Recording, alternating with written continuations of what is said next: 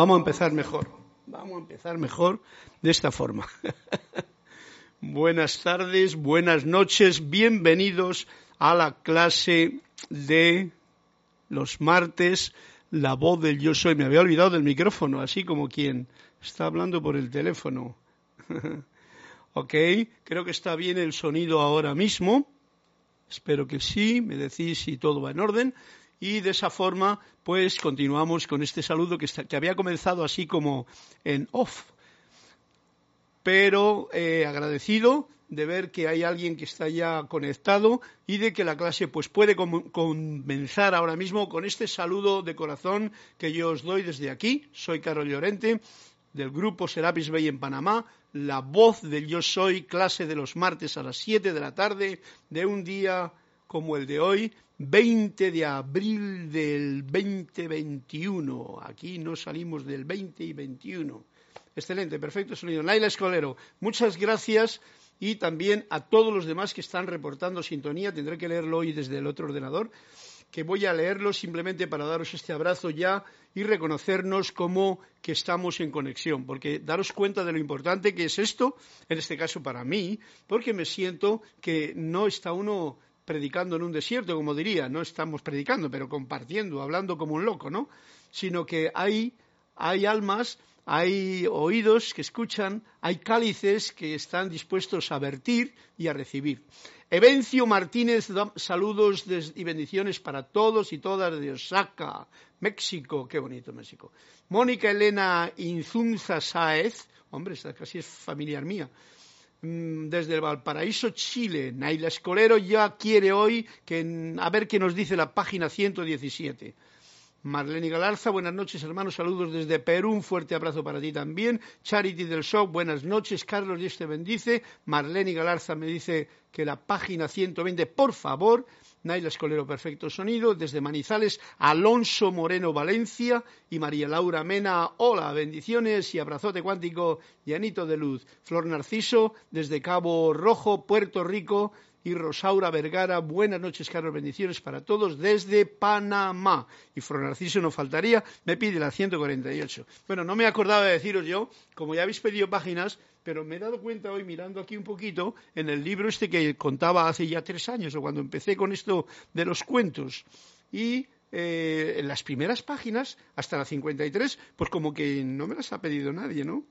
Desde la ¿qué página sería?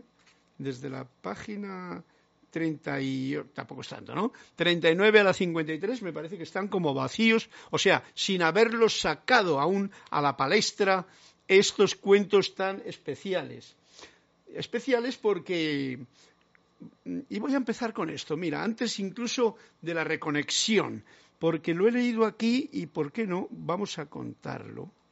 Fijaros lo que dice hoy, para empezar y romper el esquema general, después de mandaros un abrazote, un agradecimiento eh, de corazón a corazón, por estar presentes, por asistir a este pequeño momento en que compartimos nuestra vida con alegría, con armonía, con música. Fijaros lo que dice Anthony de Melo respecto a los cuentos. Este cuento, que es el que yo he elegido hoy, se llama Mitos y dice, el maestro impartía su doctrina en forma de parábolas y de cuentos. ¿Recordáis Jesús también? ¿Mm? Que sus discípulos escuchaban con verdadero deleite. Yo no soy el maestro, tampoco sois los discípulos, pero todos estamos escuchando estos cuentos que me pedís con verdadero deleite, yo por lo menos, ¿no? Aunque a veces también con frustración, porque sentían necesidad de algo como más profundo, ¿no? O sea, que déjate de cuentos ya, como diría el otro, ¿no?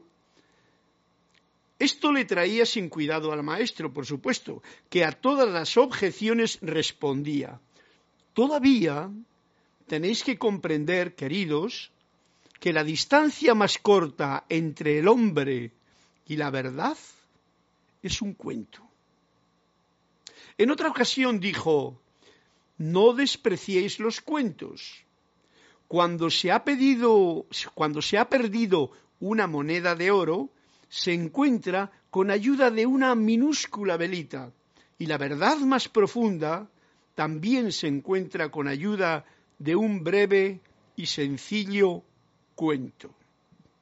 Bonito el cuento que nos ha contado para introducirnos, ¿no? Ya que hoy tenemos tres, pues ahí va este pequeño punto tan fundamental que nos está diciendo el maestro. Jesús lo conocía muy bien, el maestro Jesús, y por eso hablaba en lo que llamaba entonces no cuentos, sino parábolas, ¿no?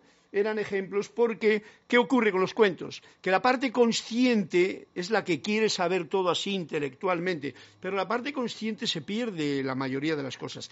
Del inconsciente, de esa otra parte creativa del cerebro, es de donde sale la expresión como los símbolos, como cosas que, que le dejan a uno más perplejo, pero que le hacen rumiar o pensar la, historia, lo que está ocurriendo, y enriquece más o ablanda más la dureza de nuestro caparazón eh, de conciencia dura que todos tenemos, ¿vale?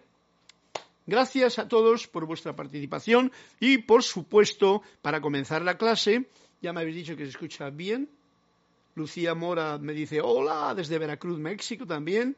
Y Irma del Castillo eh, Dios te bendice, Carlos. Te saluda Irma desde Venezuela. Y ese saludo cordial de corazón a corazón para desde aquí, desde mi corazón, a todos vosotros y ustedes, pues con mucha alegría, con mucho gozo y con mucha gana de pasar un ratito juntos bien pasado. Vamos a entrar en ese momento de reconexión que a mí tanto me agrada en este principio de las clases, con la única finalidad de que, por si acaso no lo hemos hecho, pues ahora tenemos la oportunidad de aquí, como en grupo, cada uno en esos puntos diferentes en que os encontráis, México, Chile, Venezuela, Veracruz, eh, eh, Panamá, etcétera, etcétera, pues formemos una red de unidad en la unidad, de unidad, en la unidad, que estamos todos, recordémoslo, aunque estemos esparcidos por ahí por este mundo mundial, y entonces eh, anclándonos de nuevo en la conexión con la fuente, con la presencia, con la vida y la luz que somos y que eres. Para ello os, invito a que tomando una profunda respiración, soltándola, relajemos nuestro... relajemos nuestros vehículos físico, mental, emocional y etérico y nos, em, y nos eh, conectemos conscientemente con este aire, con esta eh, aliento santo, que no solamente es el aire que entra por la boca, sino con este prana, aliento santo, vida, que entra por todas las células del propio organismo, del propio cuerpo. ¿eh? Porque es así como la cosa marca, ¿no? Entonces nos conectamos, una respiración profunda, tranquila, armoniosa, agradecida, y sencillamente Juntos hacemos esta invocación con el mayor sentimiento posible. Magna y todopoderosa presencia yo soy, fuente de toda vida, anclada en mi corazón y en el corazón de todos ustedes y de toda la humanidad. Yo te reconozco como la única presencia, el único poder, la única fuente y suministro de todo bien. Y ahora Pongo mi atención en ti y te invoco a la acción. Asume el mando de mi atención, de mis cuerpos emocional, mental, etérico y físico que conscientemente te ofrezco. Derrama tu corriente de luz, tu energía, tu amor, sabiduría y poder en cada latido de mi corazón Ahora encaro tu eterno amanecer y sol de mediodía y recibo tu magna presencia, tu esplendor y actividad en esta actividad de clase en que nos encontramos ahora mismo, visible y tangiblemente manifiesto ahora y por siempre. Gracias, Padre, porque así es. Una profunda respiración, de nuevo agradecida, alegre, contenta de servir a la vida, de servir a la vida. Sí, porque para el que no lo sepa y a veces tenga ideas que no estén bien concretas, el San Germain nos lo dice bien claro. El servir, el mayor servicio a la vida que podemos hacer es estar conscientemente adorando, o sea, no adorando así como, sino añadiendo mi luz consciente ¿eh? del poco yo a la presencia yo soy, reconociendo la presencia yo soy pulsante en mi corazón, en el tuyo. Eso es servir a la vida. Eso produce una alegría, eso produce el entusiasmo, eso produce que la luz que tú eres brille, sencillamente, sin más aspavientos. Y hace también que todo el que esté con el ojillo un poquito despierto, pues lo note. ¿Ok? Gracias a todos una vez más por vuestra presencia y voy a ir directamente directamente a un cuento, ¿por qué no? A un cuento que me cuenta o me pide Naila Escolero, que es la página 117. Viendo en la página antigua, en el libro antiguo, a ver si hay alguno en la página 117. A ver si al lado. No, no, no. Solamente había, eso es del principio que he mirado. Ok. Wow. Mira, eh, Naila, me ha salido, porque en la página he cogido el libro antiguo, y me ha salido en la página 145. Vamos a ver qué es lo que hoy nos traes tú precisamente con tu, con tu intuición en este cuento de hoy. Se titula Benevolencia. Muy importante. Ah, y el cuento dice así. Un tendero acudió afligido al maestro para decirle que enfrente de su aldea habían abierto un gran almacén que amenazaba con obligarle a dejar el negocio.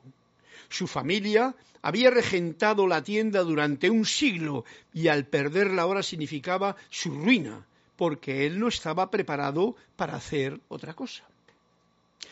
El maestro le dijo, si tienes, si temes al propietario del gran almacén, acabarás odiándolo. Y el odio significará tu ruina. Detalle. ¿Qué debo hacer, pues? dijo. El desesperado preguntó el desesperado tendero. Sal todas las mañanas a la puerta de tu tienda y bendícela deseando su prosperidad. Y bendícela a la tienda del otro también, deseando su prosperidad, y a la tienda tuya también. Luego vuélvete hacia el gran almacén y bendice. Ah, no, perdón. Voy a leerlo como Dios manda. Sal todas las mañanas a la puerta de tu tienda y bendícela. O sea, bendice tu tienda. ¿Eh? Muy importante empezar por uno mismo. Ámate a ti mismo, luego podrás amar a los demás. Bendice primero tu tienda y deseando su prosperidad. Nada más. Luego, vuélvete hacia el gran almacén y bendícelo también. ¿Qué dices? bendecir al que me hace la competencia y me va a destruir.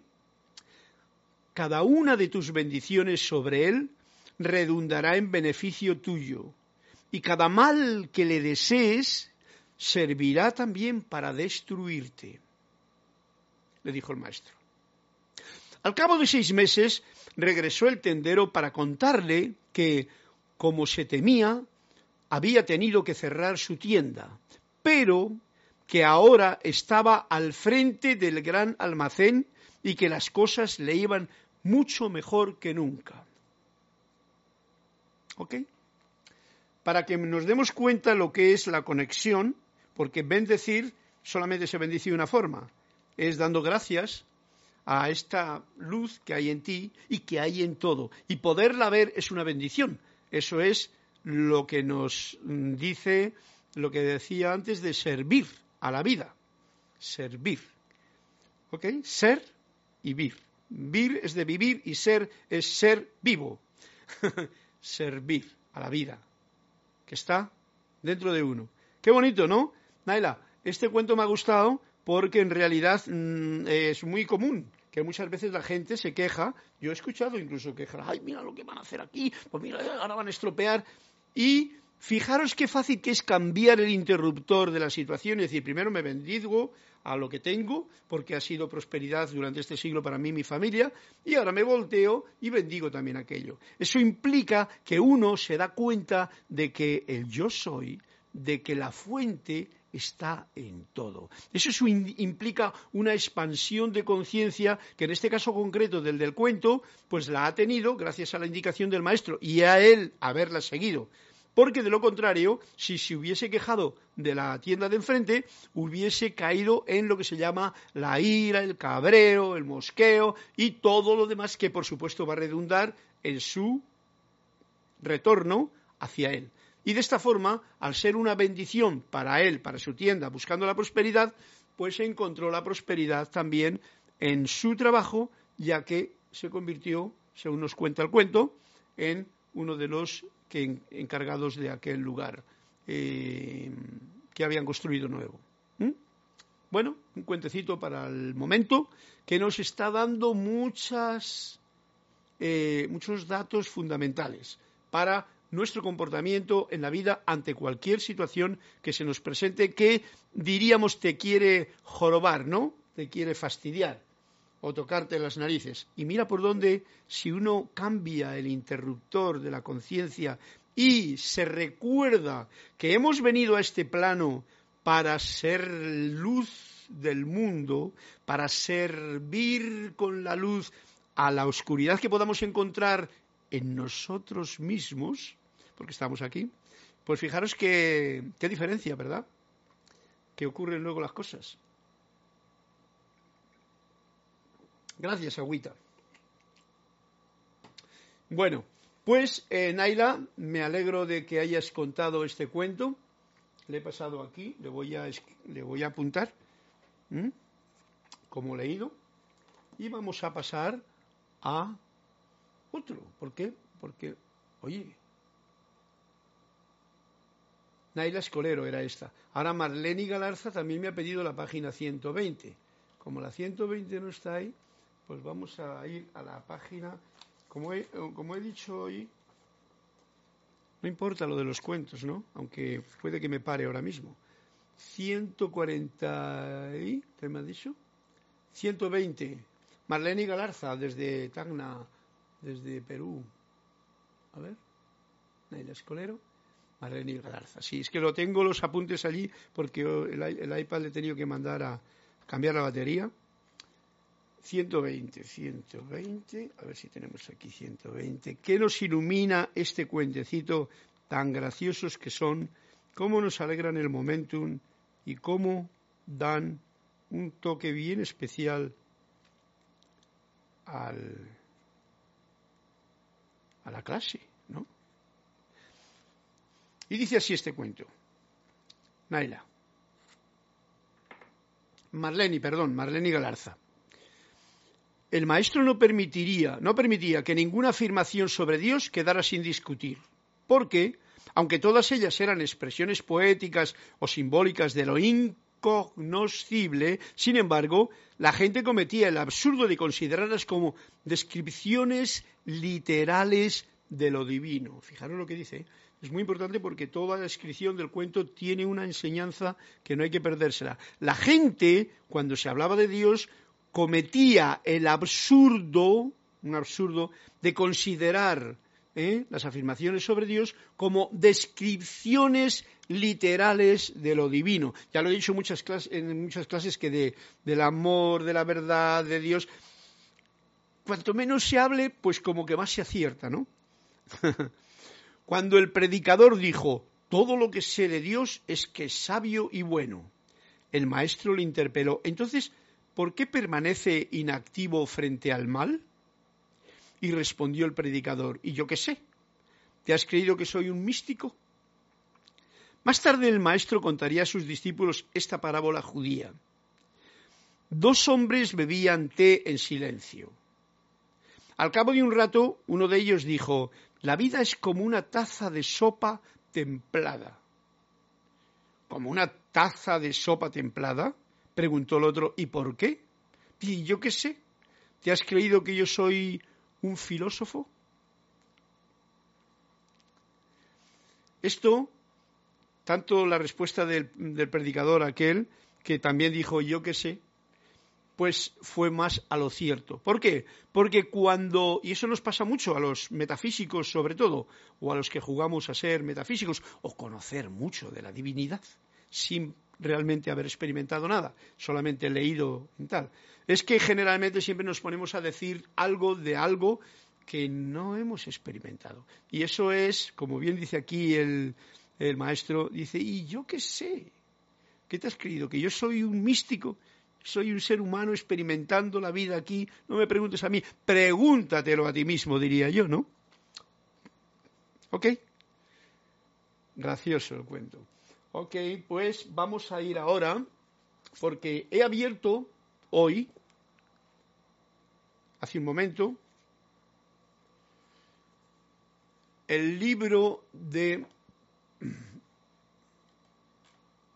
Perdón, aquí hay alguna cosa. Marian Mateo, besos desde Bogotá, José Ramón Cruz Codres. Si muchos siguieran tan sabios consejos tan fácilmente a través del entendimiento con el sentimiento, podríamos tener resultados tan rápidos como el del cuento. Fantástico. Gracias, José Ramón Cruz Torres. ¿De dónde es José Ramón Cruz Torres? No sé, da igual.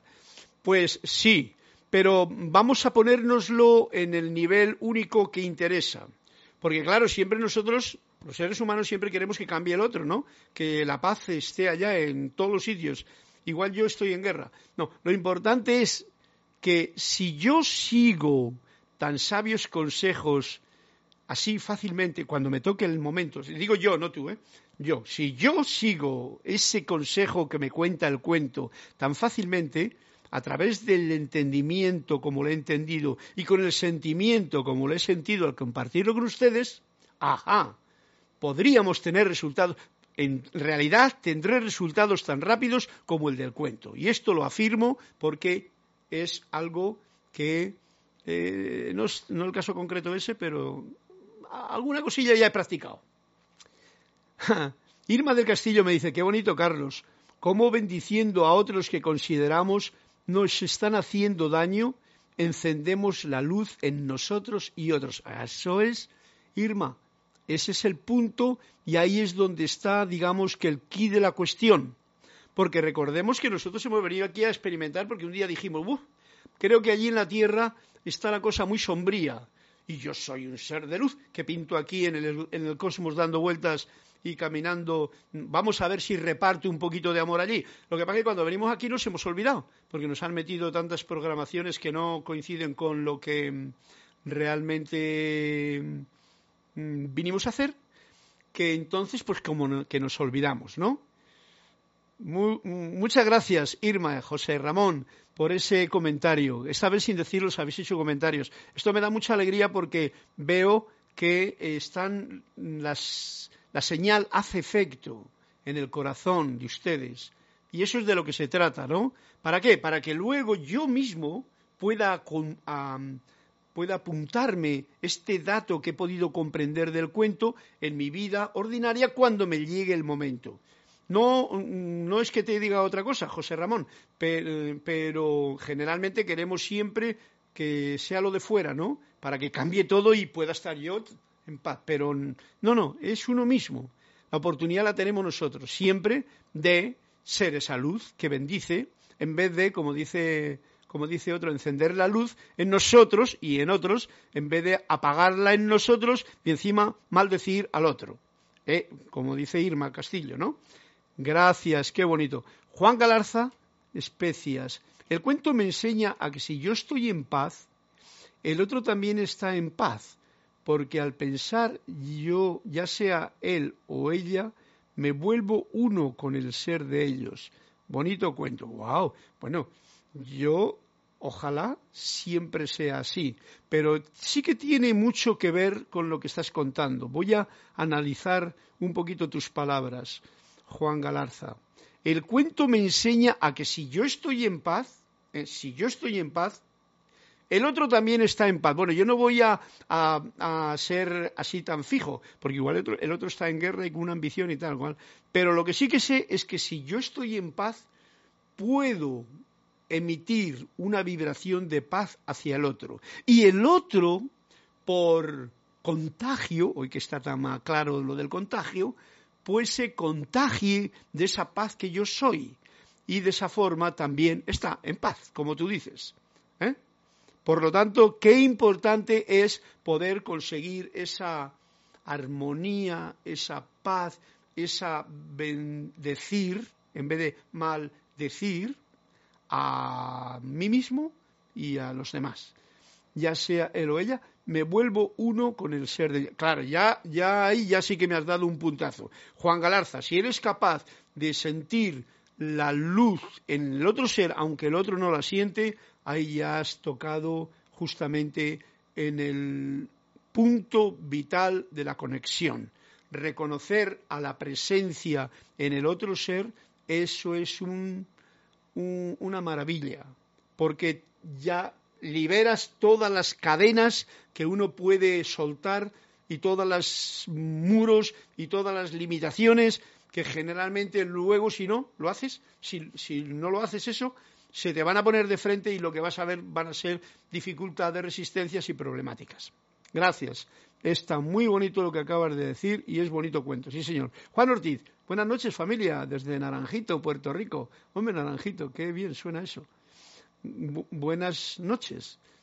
Arrasa Sandino, saludos y bendiciones desde Managua, Nicaragua. Otro para ti. Y José Ramón Cruz Torres, comprendo el punto, mi buen Carlos. y agradezco su comentario. Gracias a ti también por comprenderlo, porque es de lo que se trata, ¿no? No de que andemos aquí en una discusión innecesaria. De hecho, esa ideología lo usaba mucho en mi grupo de alcohólicos anónimos cuando nos decían, habla de ti y no de los demás. Ja, ja, ja. Claro si es que tú no tienes nada que decir de los demás, si los demás es sencillamente un espejo que tú le puedes pulir y entonces te ves tú allí o le puedes romper y entonces te ves en muchos trocitos hecho una Pascua. José Ramón Cruz Torres, página 55 de su nuevo libro, Si se pudiera, señor Carlos. Ah, agudo ha sido, José Ramón. Ha sido ese, no es el nuevo, este es el antiguo, que quedaron ciertas páginas sin leer. Vamos a ir a ella, pero primero quiero traer a colección un poquito de la enseñanza de la voz del yo soy, en el libro La voz del yo soy, que es el título de este, este espacio, y que nos lo trae a cuento el maestro Saint Germain. Me ha salido ahí y entonces, como yo encima lo veo bien importante, quiero traerlo a colección, a colación ahora mismo para nuestro eh, recorderis, para nuestro apunte. Y dice así, glándula pineal y pituitaria. ¿Todos sabéis ya dónde está la glándula pineal? Aquí en el centro, y un día se lo fui a un doctor que tenía que ir a hacerse un chequeo y le habían hecho una radiografía y, le pregunto, ¿dónde está la glándula pineal que no la veo yo? Y entonces me lo señaló allí, ¿no? Y esta cosita blanquita que hay aquí, digo, ajá. Y le pregunté algo más, pero ya no me respondió. Pues yo un poquito así como, como zorrillo, ¿no? Glándula pineal y pituitaria. Pituitaria aquí. Estamos hablando de lo que se llama tercer ojo y tal. Vamos a ver lo que nos dice el maestro para que nosotros podamos servirnos de su información. Doquiera que la conciencia del estudiante se mantenga sin vacilar sobre el centro más alto, que es humanamente definido, humanamente definido, ¿vale? Como glándula pineal y cuerpo pituitario, estará reconociendo e invitando las corrientes, los rayos de luz y amor provenientes del cuerpo electrónico de su propia magna presencia yo soy. E igualmente estará invitando la asistencia de las magnas individualizaciones avanzadas o maestros ascendidos, seres de luz, provenientes de esas esferas de actividad. ¡Wow! Ojo al dato, esto ya no es un cuento, esto ya es el maestro nos está dando un puntazo aquí. Vamos a repetirlo. Porque esto hay que rumiarlo dos veces aquí para poner los puntos sobre las síes y luego, pues como el cuento, llevarlo a la práctica, ¿no? Doquiera que la conciencia del estudiante, o sea, esta atención mía, la atención, porque la conciencia y la atención, vamos a decir que son, se, se llevan de la mano, ¿no? ¿Eh? Si tú pones la atención en una cosa inconsciente, pues te vas a encontrar muy inconsciente. Pero si la pones conscientemente en algo, como en este caso concreto, con conciencia, o sea, con, con pensamiento y sentimiento unido, sin vacilar, cuando el estudiante mantenga sin vacilar su conciencia eh, sobre el centro más alto, que es humanamente definido, nos explica como la glándula pineal, el cuerpo pituitario. O sea, vamos a ver, es aquí. Esta parte, como digamos, si el cerebro le dividimos por la mitad, vamos a poner que esto, que se le llama el tercer ojo, aquí los hindúes se ponen generalmente una motita, ¿eh? Por algo será, ¿eh? Para, para tener como la atención. Y aquí en el centro, que lo señalo por detrás, pero que es como en el, como en el centro del cerebro, está ese granito como de arroz, que es la pineal, la glándula pineal. Tiene muchas especiales virtudes, especialmente a la hora de nacer, especialmente a la hora de desencarnar o morir, y muy beneficiosas, y durante el camino. Ok, pues nos dice, sin vacilar, poner la atención sobre el centro más alto. Estará el estudiante que lo haga así, reconociendo e invitando la las corrientes, corrientes, ¿eh? perdón, las corrientes de energía, las corrientes de energía, las corrientes de luz y amor provenientes del cuerpo electrónico de su propia magna presencia yo soy. Entonces, ¿sabéis lo que es el cuerpo electrónico? ¿no? Está el cuerpo electrónico que, está en el centro, en la gráfica de la, de la presencia, está bien clarito, como lo dibujó así, eh, Guy Ballard lo dijo, el punto central del cuerpo causal es el cuerpo de luz blanco electrónico, ¿ok? Un círculo, vamos a ponerlo así, no es un círculo, es un, como un globo, ¿no? Para que abarque más dimensiones. Eso es lo que está, eh, ¿cómo se llama? Que es humanamente. Estará reconociéndolo e invitándolo a esa corriente, a esos rayos de luz y amor, luz y amor provenientes del cuerpo electrónico de su magna presencia propia. Yo soy. E igualmente estará invitando la asistencia de las magnas individualizaciones avanzadas, o sea, de los seres de luz. Las individualizaciones son todos los rayos, vamos a ponerlo como si fuesen chispitas, estrellas de luz que vienen desde, la, desde el centro o núcleo que es el cuerpo electrónico. Tú lo estás invitando cuando pones la atención en este centro, glándula pineal y pituitaria. E igualmente estás invitando eh, maestros ascendidos, eh, magnas individuaciones avanzadas, eh, seres de luz provenientes de esa esfera de actividad. Entonces se encuentra en la página 158, el capítulo, no recuerdo cuál es, el capítulo 38, que es el que me ha salido del libro La voz del yo soy. Bueno, esto lo considero yo muy importante. Muy importante porque a mí me gusta practicarlo. Y como lo practico, pues lo siento también y os lo comparto. Entonces, fijaros un detalle que hago yo. A ver si os sirve. Cuando estoy en meditación, ¿eh? una de las cosas que hago, ya veis que no dice decir muchas palabras ni cosas, cosas. Ha dicho, doquiera que la corriente del estudiante se mantenga sin vacilar sobre el centro más alto. No me está dando a mí otro toque para ponerlo en práctica esta misma noche, ¿vale? Sin vacilar sobre el centro más alto. Yo suelo hacer esto con la respiración cuando me pongo a meditar generalmente. Y es, cierro los ojos, junto los ojos porque es una forma en que yo utilizo para hacer ejercicio de vista, ¿no? Sí, ejercicio. Sabéis que antes yo llevaba gafas y me las quité un día. Bueno, pues el asunto está en que yo cierro los ojos los bajo aquí abajo y los junto como así en la nariz. Es como un ejercicio. pero a la vez, luego, con los ojos cerrados, lo subo, lo subo, lo subo aquí y hasta lo más arriba que puedo. O sea, digamos que enfoco en esa parte que me ha dicho aquí, nos ha dicho el, amado Saint Germain, que, que sería bien importante que lo hagamos. ¿Mm? Eso es lo que hay que hacer. Si lo hacemos sin vacilar, o sea, mantenerlo ahí sin vacilar un ratito, yo lo hago varias veces y bajo para abajo, luego me dan unos relámpagos así muy graciosos, ¿eh? probad, probad, ¿eh? porque si no probáis, pues no pasa nada. y entonces, pues, estás manteniendo la atención en ese punto que ya hacéis un pequeño puente o lo unís, la glándula pineal, la glándula pituitaria, la atención y el sostenimiento en ese punto más elevado, ¿eh? que es donde provienen las corrientes. Estamos invitando de esa manera y reconociendo a las corrientes de los rayos de luz y amor que provienen del cuerpo, cuerpo electrónico de la propia magna presencia yo soy. Y también estamos invitando la asistencia de los maestros eh, y las magnas individualizaciones avanzadas o maestros ascendidos provenientes de esa esfera de actividad la esfera de actividad de tu propia presencia yo soy, de, tu fuente, de, ¿eh? bien especial. Y dice, esto podrá estremecer a algunos, pero tal cual lo he insinuado en el pasado, las personalidades le rezan a Dios pensando que Dios les está respondiendo directamente.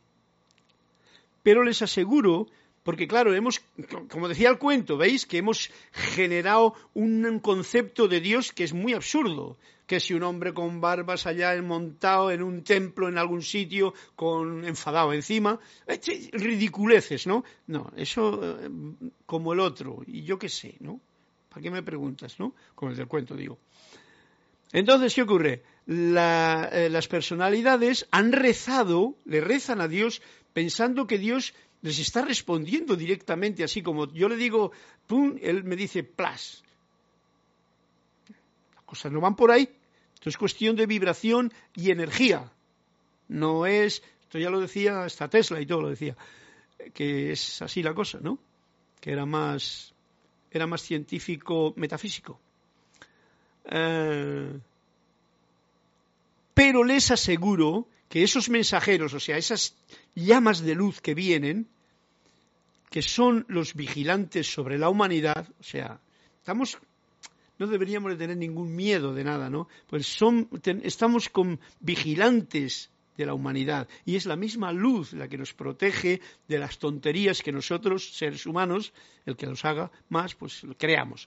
Esos son quienes dispensan las corrientes radiantes, recordad, fijaros, no dicen la conversación o escuchado o Jesús me dijo o, Dios me dijo, tonterías. Corrientes radiantes y quienes responden a todas las exigencias de valor. Exigencias de valor.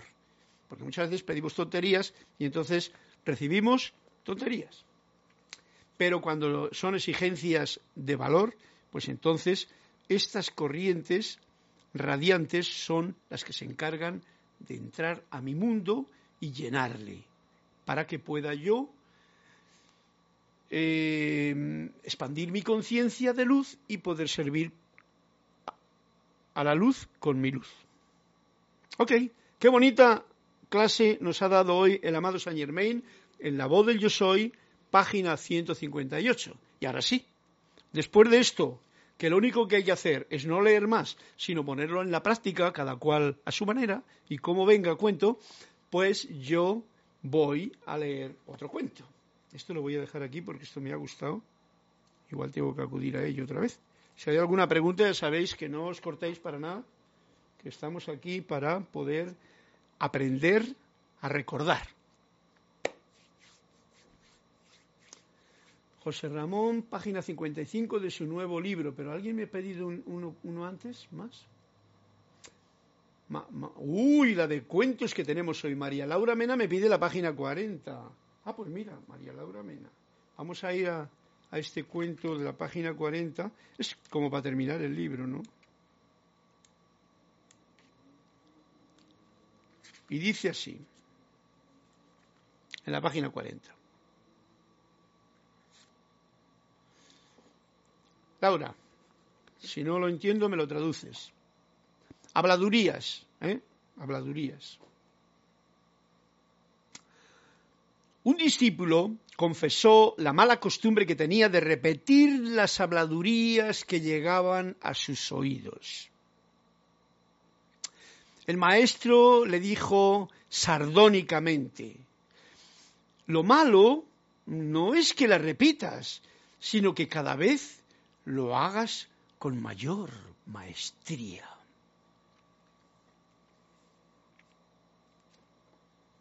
Muy importante el detalle. Lo malo no es que la repitas, o sea, eso no está repitiendo las cosas tontas que te ha dicho otra, alguien, sino que cada vez lo hagas con mayor maestría. Y habladurías, ya sabéis, en aquel momento en que dije yo que somos, en alguna clase, somos ángeles, que tenemos tres, tres grados, por ejemplo, ¿no? El primero es el que está con el chismorreo, que todos somos mensajeros. Ángel es igual a mensajero, ¿vale? Para los que no hayan escuchado estos detalles que yo en algunas clases los he enfocado más puntualizados. Ángel es un mensajero. Y todos somos mensajeros, somos ángeles, caídos vamos a llamarlo, somos mensajeros. Y entonces lo que ocurre es que hay unos mensajeros que son los del grado 1, que son los que se encargan eh, del chisme, del juicio, de la crítica, de, las habladurías. Vamos al, grano del cuento. ¿eh? Habladurías. Me cuentan esto y voy yo rápidamente y lo cuento. Entonces es muy normal, ¿no? Por lo tanto, ¿qué ocurre? Que a veces hay gente que son tan eh, y eso no solamente de chismes, de crítica, de juicio y condenación, sino de cosas que el otro ha leído por ejemplo, de la divinidad. Le ha gustado y yo voy y lo digo también, ¿eh? sin haberlo experimentado, por ejemplo. Y se convierte en que uno puede coger, como dice el del cuento, una maestría. Y lo malo no es que la repitas, porque pueden ayudar si la repites, ¿no? Pero que tengas esa maestría ya, que estés consiguiendo esa maestría en repetir las tonterías que igual escuchas, eso ya es punto y final. Gracias. Voy a marcarlo un poquito más. Y este es el cuento que nos cuenta Laura, María Laura Mena desde Argentina. Había otro cuento. A ver, a ver, a ver, Carlos, por favor, ¿puedes enviar este ejercicio como tú lo haces? Quiero realizarlo para contactar los seres de luz y ejercitar la vista. Bueno, ok. Bueno, ya te lo ha dicho. Tú has visto lo que... no, no, no, es, no tengo mucha cosa que decir si estás alerta. Eh, si tenéis la página de, de La Voz del Yo Soy, es la página 158, es como poner la atención sin vacilar, mantenida sobre este punto de aquí arriba. Vamos a suponer que tú haces un triángulo, ¿no? Fijaros que aquí está, hay tres glándulas, el la pituitaria, la pineal y el timo, timo corazón. Son, las glándulas son muy importantes porque estas eh, emanan ciertas radiaciones que ni los médicos en realidad saben para lo que sirven, porque muchas veces hasta las destripan, o la pineal se calcifica, o la otra uno no ve ya nada. Bien, el ejercicio está clarito. Mantengan, ¿esto quién me lo ha pedido? Irma Castillo, mantengan sin vacilar la atención y conciencia, tú como estudiante, como aprendiz, practicante, sobre el centro más alto, que es la glándula pineal y el cuerpo pituitario y entonces estarás invitando a estas corrientes de luz, estos rayos de luz, los estás invitando, no quieras tú ahora recibir un periódico eso, estás invitando a esa radiación a que entre en ti. Lo que tienes que hacer tú es relajarte amorosamente en esa contemplación de esa parte. Yo personalmente, para ejercicio de visualización, fuerzo la vista un poquito porque la vista tiene unas formas que ya la habéis por ahí mucha gente que lo dice, pero ahí yo, yo conocía el libro de Bates, que era muy interesante, y es centrar atención aquí, por allí, ejercita, para arriba, para abajo, para izquierda, para abajo, en ocho, por aquí, así, haciendo un ejercicio con los ojos cerrados, con los ojos abiertos.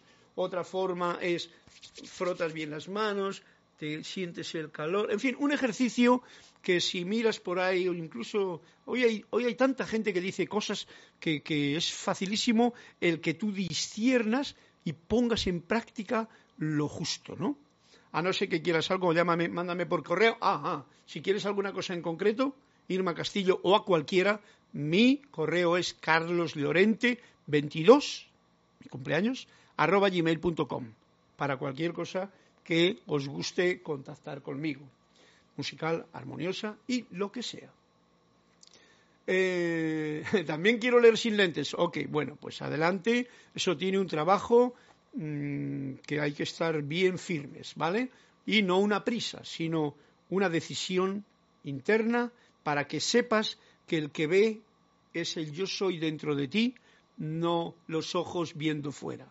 Los ojos son como las gafas naturales que tenemos, que debido, por ejemplo, al ordenador, a la dureza de mirar siempre un sitio, al no hacer ejercicio de estos músculos, a veces se solidifica toda esa parte y perdemos la visión además del cuento que nos han contado de que hereditariamente, o sea que la vista, a los 50 ya empiezas a perder la vista y que tienes que ponerte gafas. Un cuento de los más grandes como tantos otros que hemos contado. Mm, ¿Comprendido? Irma, ya te digo, si hay algo que decir, pues me lo cuentas personalmente y con esto que te he dicho ya es bastante. Ah, el ejercicio, yo miro para abajo y entonces estiro la vista por dentro y la pongo la atención justamente en la pituitaria y en la pineal. La mantengo ahí un buen a veces la suelto otra vez para abajo, pero eso como ejercicio mío. Pero el maestro no lo ha puesto todavía más claro. Si a esto invitas que tu atención esté deseando que sea esta, esta mm, ah, radiación de luz que tú estás pidiendo desde el sol central, desde el sol, desde el sol físico, desde el eterno amanecer que hacemos todos los días, esta, ¿cómo se llama? Esta visualización y la invitas a que entre en tu vida por ese lugar, pues tendrás la bendición que te corresponde. Gracias, Irma, o sí, Irma Castillo, y Marian Mateo dice, ay Dios mío, lo malo no es que la repitas, sino que lo hagas con maestría. Bueno, se volvió periodista, jajaja. Esto con respecto al chiste. Sí, gracias, Marian.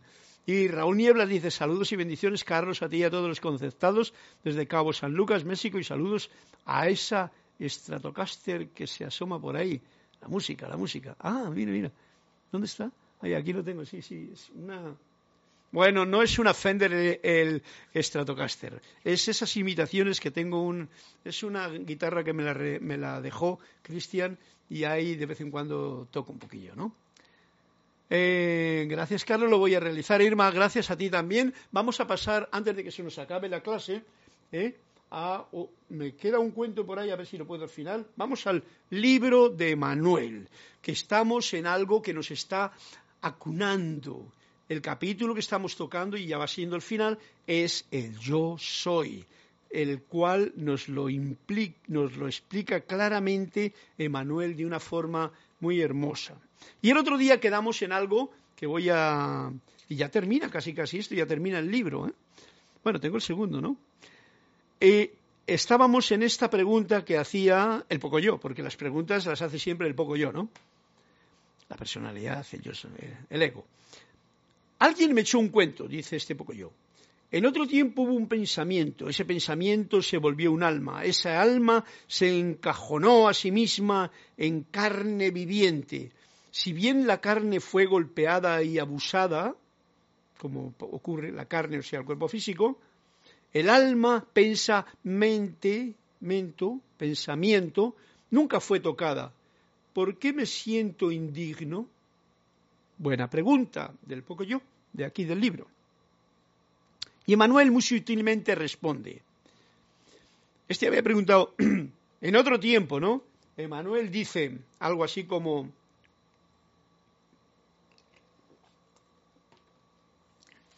en otro no tiempo hubo un pensamiento. Daros cuenta de la diferencia de otro. Sabéis que el tiempo y el espacio son unas medidas que tenemos en este plano que es más lento, ¿vale? En lo, eterno, en los otros planos internos, digamos que el tiempo tal y como lo conocemos aquí, yo no sé cómo será, pero, pero el tiempo tal y como lo conocemos aquí, el espacio tal y como lo conocemos aquí, no es de esa forma. Por eso, él, Manuel, nos dice, en otro no tiempo hubo un pensamiento el pensamiento no era el pensamiento de pensar con la mente del poco yo, poco yo lo he dicho yo. El pensamiento era la seidad del corazón, o sea, la luz pulsante del corazón en un no tiempo. En otro no tiempo, este es un cuento ¿eh? que está contando, en otro no tiempo estabas tú sin cadenas, sin temor, girando por el universo, danzando por los cielos, buscando una manera de honrar el amor, que sabías que eras. No es como aquí que se nos olvida que somos amor, ¿eh? que somos luz, que somos verdad, que somos Dios. Se nos olvida aquí, pero en otro, en otro no tiempo como que no se te olvida. En otro no tiempo, ese ser de luz recordó que habían áreas donde la luz no era permitida. O sea, había lugares, había sitios donde no, oye, parece que hay la luz como que no quiere fluir. Y ese acto de recordar te trajo aquí, al plano de la tierra. Porque si tú eres luz, eres amor y estás en uno tiempo, lo ves aquello y dices, hombre, voy a ir allí a ver si alguien se contagia con mi cerilla, con mi iluminación. Luego pasan cosas que uno se olvida y se le apaga casi casi la vela, ¿no? Está bonito esto. Es el cuento.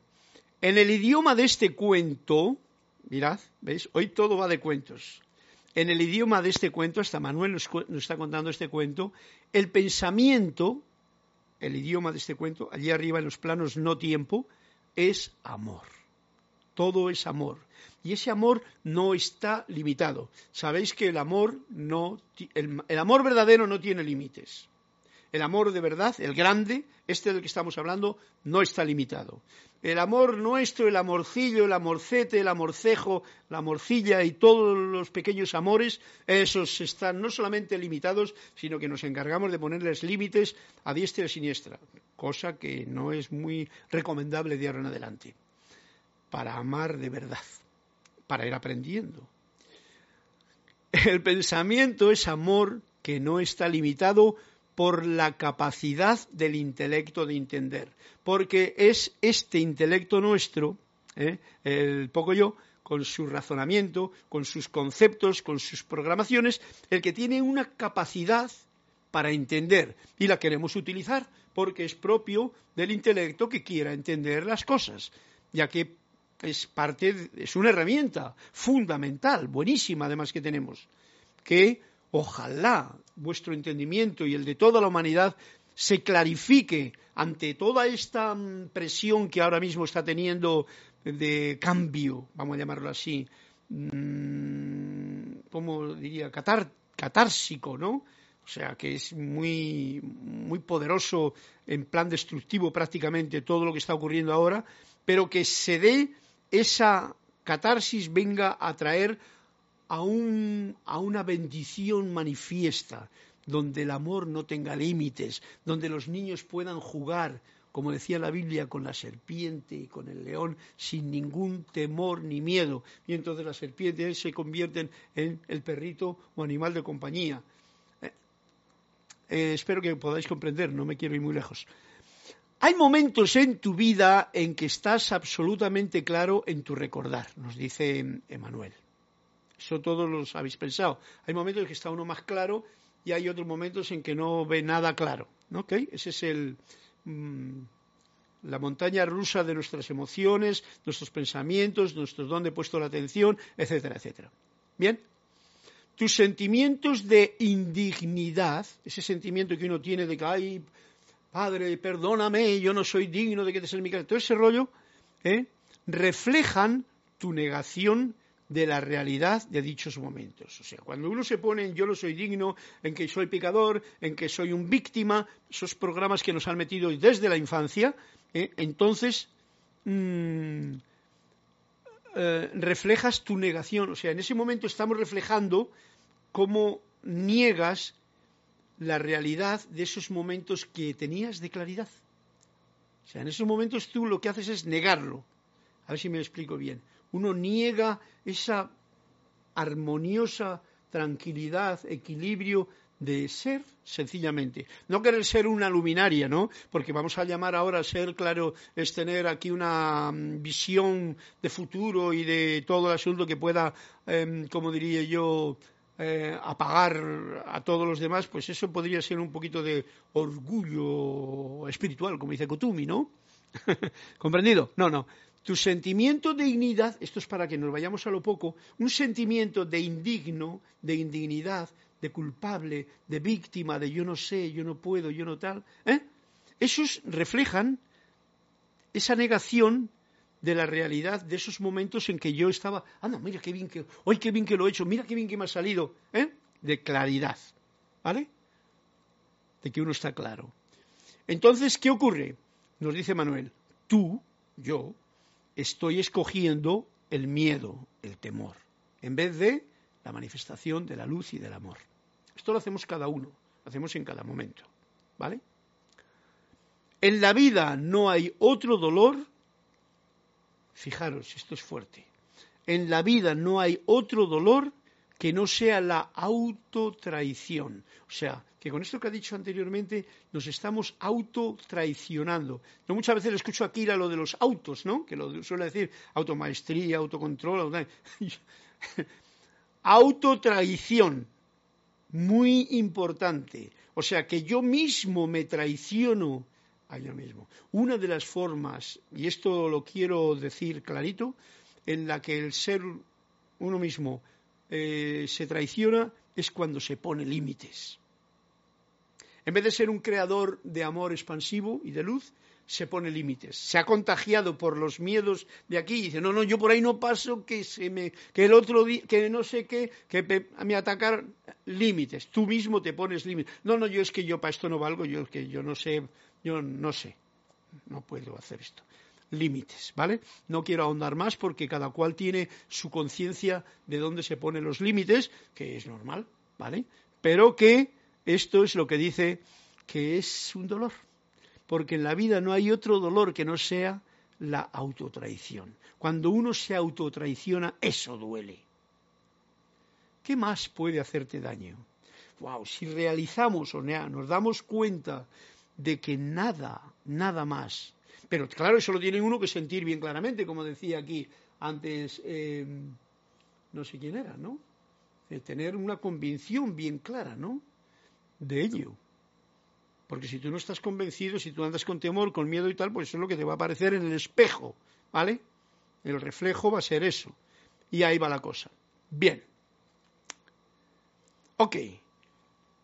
Pues para alargar un poquito más el abarazo del yo soy en este capítulo y que antes que me falta solamente esta página para terminar el libro, voy a dejarlo aquí con este cuento que nos ha contado hoy Emanuel, que es muy interesante. Acordaros de la autotraición, que es el dolor más grande y que nos lo hacemos nosotros mismos. ¿eh? Por otra parte, también acordémonos de que, de que cada vez que yo reflejo mi negación a la realidad eh, y me, em, con un sentimiento de indignidad, en ese momento estoy perdiendo la claridad de ser.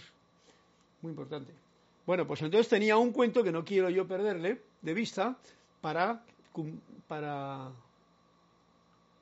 José Ramón Cruz Torre. Le dije en la página 55, ah, y otro más, ¿no? Bueno, vamos a por este cuento de la página 55. Dice así, ajá, viene con el punto de hoy, ¿eh? renacer. ¿Cómo se llama? José Ramón Cruz Torres, mira, dice así el cuento. Rompe tajantemente con tu pasado y alcanza la iluminación, dijo el maestro. Rompe tajantemente con tu pasado y alcanzarás y alcanzarás la iluminación, dijo el maestro. Y dice el discípulo, ya lo hago poco a poco. Y dice el maestro, es el crecimiento lo que se consigue poco a poco. La iluminación es instantánea. ¿Dato? Ojo al dato. Uno crece poco a poco, ¿te has cuenta? Por ejemplo, yo, en un momento, y ahora miro las fotografías de cuando era pequeñito, estaba en brazos de mis padres, ¿eh? así chiquitín, y poco a poco voy creciendo y tengo más añitos cada vez, hasta que llego a los de las canoas y los uh, barbas coas blancas, ¿no? ¿Vale? Canas. Y entonces, ¿qué ocurre? Que uno va creciendo poco a poco. Pero la iluminación, nos dice el maestro, no esperes hacerlo poco a poco. Eso viene clac. Eso es como quien da un interruptor. Tú das la iluminación. Puedes tener una iluminación más grande o más pequeña, ¿no? Pero la iluminación, cuando te viene, te viene, de golpe. No poco a poco, ¿vale? así nos lo dice el maestro y así lo digo yo también. En otra ocasión dijo, pega el salto. No se puede atravesar un abismo a base de pequeños brincos. O sea, tú no puedes ir poco a poco, aquí probando un poquitín y tal. Eso es para el crecimiento está bien, pero para la iluminación tú te tienes que tirar al Nilo y con los cocodrilos. Y entonces tú les abrazas, les sonríes, ellos te sonríen también y todos nadando en paz en el Nilo. Pero te has tirado de golpe. Es un ejemplo un poquito, Jorge le solía poner algunas veces, ¿no? Pero como dice aquí, pega el salto. No se puede atravesar un abismo, un abismo es de aquí hasta allá, o sea, el puente, a base de pequeños brinquitos, así como una pequeña ranita. No. Tiene que ser un salto con alas estiradas para cruzar el abismo. Del no ser al ser. Ese puente es bien pequeño y está dentro de uno mismo. Es de no ser a ser. El puente. De estar en la oscuridad a encender el interruptor de la luz. A veces el poco yo y el intelecto lo quiere hacer más complicado, pero let's simplify, como dice una canción que tengo todavía que, que terminar hagámoslo sencillo, simple. Bueno, pues este cuento estaba realmente bonito, ¿no? ¿Eh, José Ramón, ¿te ha gustado? Rompe tajantemente con tu pasado y alcanzarás la iluminación, dijo el maestro. Así de tajante va la cosa. Tenía otro cuento más todavía y me queda un... Voy a hacerlo, ¿por qué no? No puedo dejar yo a quién. me parece que era... Me parece que era flor narciso. No puedo dejar una flor que se llama narciso, en eh, Puerto Rico sin un cuento que estaba en la página 148. Venga, vamos ya. Hoy estamos de cuento, aunque el mismo Emanuel, el mismo, mm, ¿cómo se llama? Anthony de Melo, dice, no conviene más que leer un cuento y rumiarle bien. Pero como todo esto es un cuento, vamos a contarle bonito. Y nos dice en la página 148. Flor.